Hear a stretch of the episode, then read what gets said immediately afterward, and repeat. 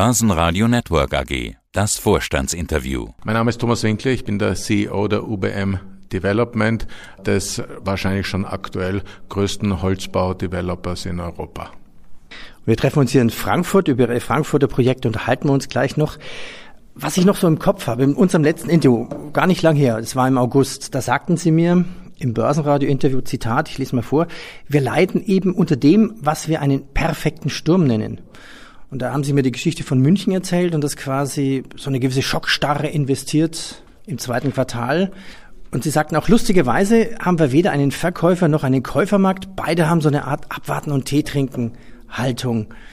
Und es gab quasi auch einen Einbruch in München um fast 90 Prozent in diesem Transaktionsmarkt. Hat sich dann irgendwas verändert?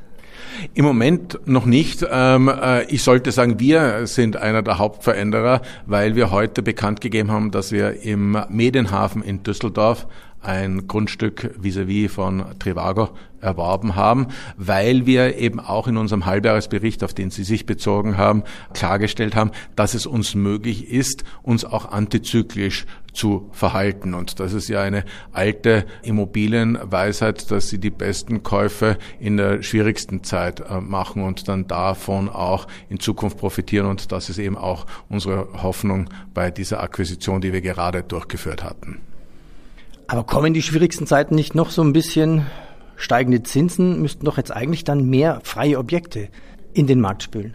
Na, Sie haben vollkommen recht. Wir haben sicher den Höhepunkt des perfekten Sturms noch nicht gesehen. Bei uns als äh, Pure Play Developer ist es nur so, dass wir eben kontinuierlich auch äh, Projekte hereinnehmen sollten, um eben auch eine Kontinuität in den Ergebnissen darzustellen. Den Medienhafen in Düsseldorf verhandeln wir seit Herbst 2021. Ja, man braucht ein bisschen Vorlauf mit diesen Verhandlungen. Also Schockstarre, nicht mehr abwarten und Tee trinken? Sonst ich gefragt, welchen Tee trinken Sie, aber.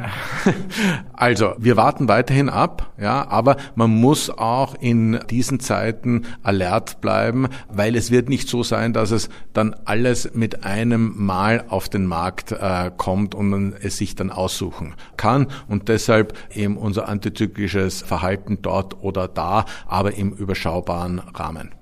Kommen wir zu den Energiepreisen. Das ist nur ein Teil der Kosten. Die anderen Kosten besprechen wir gleich nochmal. Also wenn man sich jetzt einen neuen Energieversorger sucht, zum Beispiel hier in Frankfurt, dann hat man Preise mittlerweile von 60 bis 80 Cent pro Kilowattstunde zu zahlen. Sie müssten doch eigentlich fast täglich Anrufe haben bei Ihnen in der Firma und zu sagen, ähm, wir haben da ein Projekt von Ihnen, können wir noch mal umplanen, was können wir noch mal schnell Energie mäßig tun? Wo können wir noch mehr Energie einsparen? Was passiert da momentan gerade im Markt und bei Ihnen? Ja. Das passiert bei uns nicht, weil wir diese Wende bei uns ja mit dieser neuen strategischen Ausrichtung nicht nur unter Anführungszeichen nur in Richtung Grün, sondern auch in Richtung Smart vollzogen haben. Und Smartifizierung von Gebäuden heißt, die ganze Intelligenz, die ja heute schon im Gebäude verbaut wird, durch eine Sensorik so zu nutzen, dass die Energiekosten möglichst gedrückt werden. Und dieser Aspekt ist natürlich größer geworden, weil wenn die Nebenkosten bei der Miete vielleicht drei Euro waren ähm, oder vier, dann ist es natürlich weit weniger erheblich, als wenn sie jetzt sechs oder acht Euro wären, tendenz steigend. Na, ich hatte vor einer Woche ein Interview mit dem Vorstand von Zumtobel und der meinte, naja, wenn man so ein Gebäude umbaut, bei den momentanen Preisen amortisiert sich plötzlich diese Umbaukosten innerhalb von einem Jahr bis 1,5 Jahren. Gut, so schnell geht's bei uns insgesamt nicht, aber das mag durchaus ähm, im Beleuchtungsteil äh, der Fall sein. Wir haben ja auch mit Zumtobel gemeinsam äh, in der SPIF, der ähm, Smart Building Innovation Foundation, eine Zusammenarbeit, die genau auf das abzielt. Also möglichst optimale Ressourcenschonung in neuen Gebäuden. Und da gibt's Maßnahmen, die sich wesentlich schneller rechnen, äh, nachdem sich da, äh, die Energiekosten versiebenfacht haben, als das in der Vergangenheit der Fall war. UBM, der größte Holzbau-Developer in Europa. Was brauchen Sie noch zu Holz? Die Preise sind ja extrem gestiegen. Und zwar Ziegel, Zement, haben sich 30, 40, teilweise 50 Prozent erhöht. Wie ist das mit den Holzpreisen? Also die Holzpreise haben sich dieses Jahr halbiert. Nachdem sie ähm, sehr stark angestiegen sind. Das sind immer Momentaufnahmen und wir machen ja eben auch Holzhybridbauweise und bei uns ist es ja nicht eine Frage entweder Beton oder Holz, äh, sondern es ist sowohl Beton als auch äh, Holz und wir leiden natürlich auch ähm, unter den Baustoffen, die eine hohe Energiekapazität haben, um erstellt zu werden, wie eben Stahl oder Zement. Aber es ist so, dass wir schon eine Beruhigung feststellen können und eine kalkulierbare Sicht der Dinge haben, als wir sie noch vor einem halben Jahr hatten. Warum gibt es diese Beruhigung? Weil die Nachfrage nachlässt?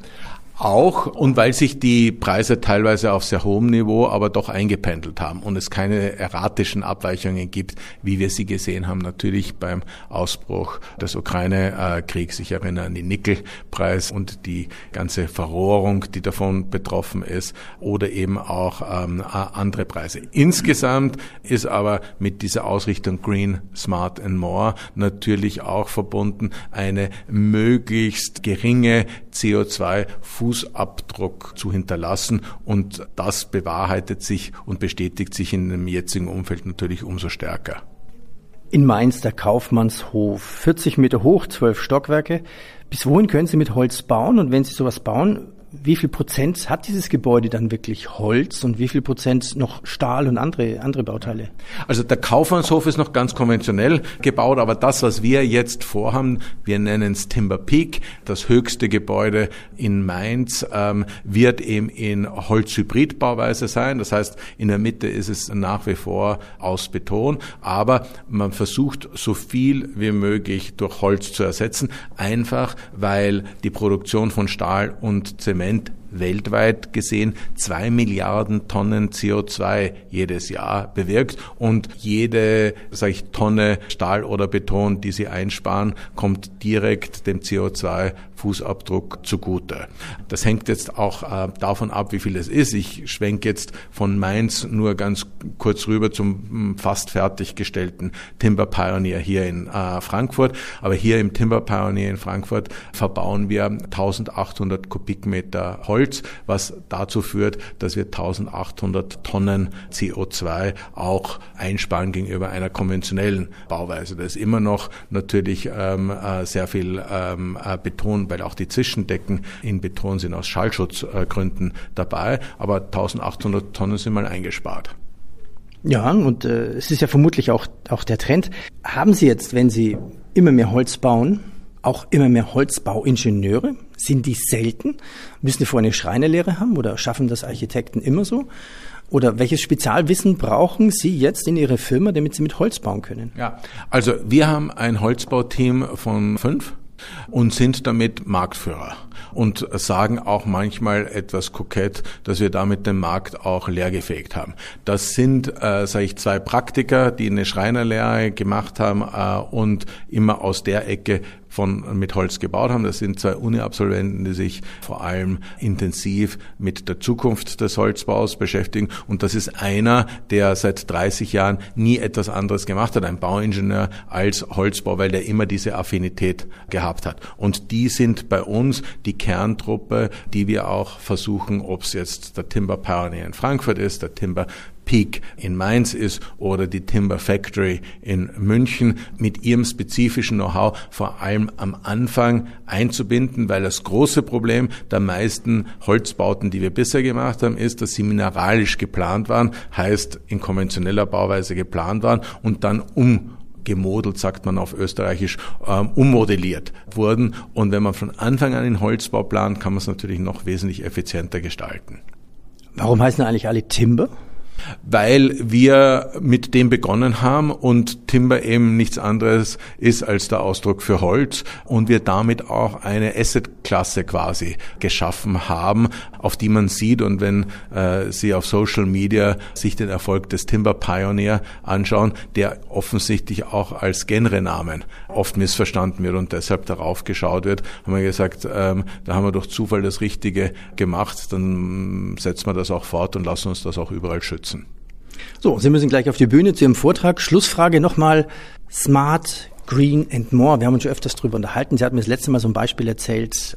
von, man steigt in den Aufzug ein und dann hört man Musik. Also man, man geht quasi in eine andere Welt hinein. Hätten Sie noch ein Beispiel, wie ich mir das vorstellen kann, dieses More, dieses Smart, dieses Screen? Ja, also das ist das More, das ist das, was wir auch als Hotel-Developer gelernt haben, dass ein Gebäude auch ein gewisses Thema sich setzen muss und eine Geschichte erzählen muss. Und auch wenn es belächelt wird von dem einen oder anderen, aber wenn Sie jetzt ähm, in den Timber Pioneer, sobald der fertig ist, hier in Frankfurt hineinkommen, dann werden Sie nicht nur das Harz von den Holzbalken äh, riechen, sondern auch noch zusätzlich hergestellt den Geruch von Waldboden und werden dann eben auch, wenn sie mit dem Aufzug in den achten Stock hinauffahren, von einem Specht oder Kuckuck begleitet werden. Das haben wir noch nicht entschieden und das macht es ein bisschen unverwechselbar, ähnlich wie sie beim Umsteigen in Zürich von Kuhglocken und Alphörnern begrüßt äh, werden. Und auch wenn man sagt, das ist alles Klischee und abgedroschen, erinnert man sich doch leichter daran, wo man umgestiegen ist, als ob man zwischen Frankfurt und München unterscheiden müsste, ob man da heute den Terminal gewechselt hat. So bekommt ein Gebäude einen Charakter. So ist es, genau. Und das ist, glaube ich, auch das Entscheidende, weil am Ende ja, ist es sowohl für die Nutzer, also die Mieter, als auch für den Eigentümer auch ein Stück weit immer diese, sage ich, Soft-Faktoren, die dafür gesprochen haben, dass er gemietet oder gekauft hat. Vielen Dank. Gerne. Börsenradio Network AG. Das Vorstandsinterview. Hat Ihnen dieser Podcast der Wiener Börse gefallen? Dann lassen Sie es uns doch wissen und bewerten Sie unseren Podcast mit vollen fünf Sternen. Vielen Dank und bis zum nächsten Podcast. Alles rund um Börse.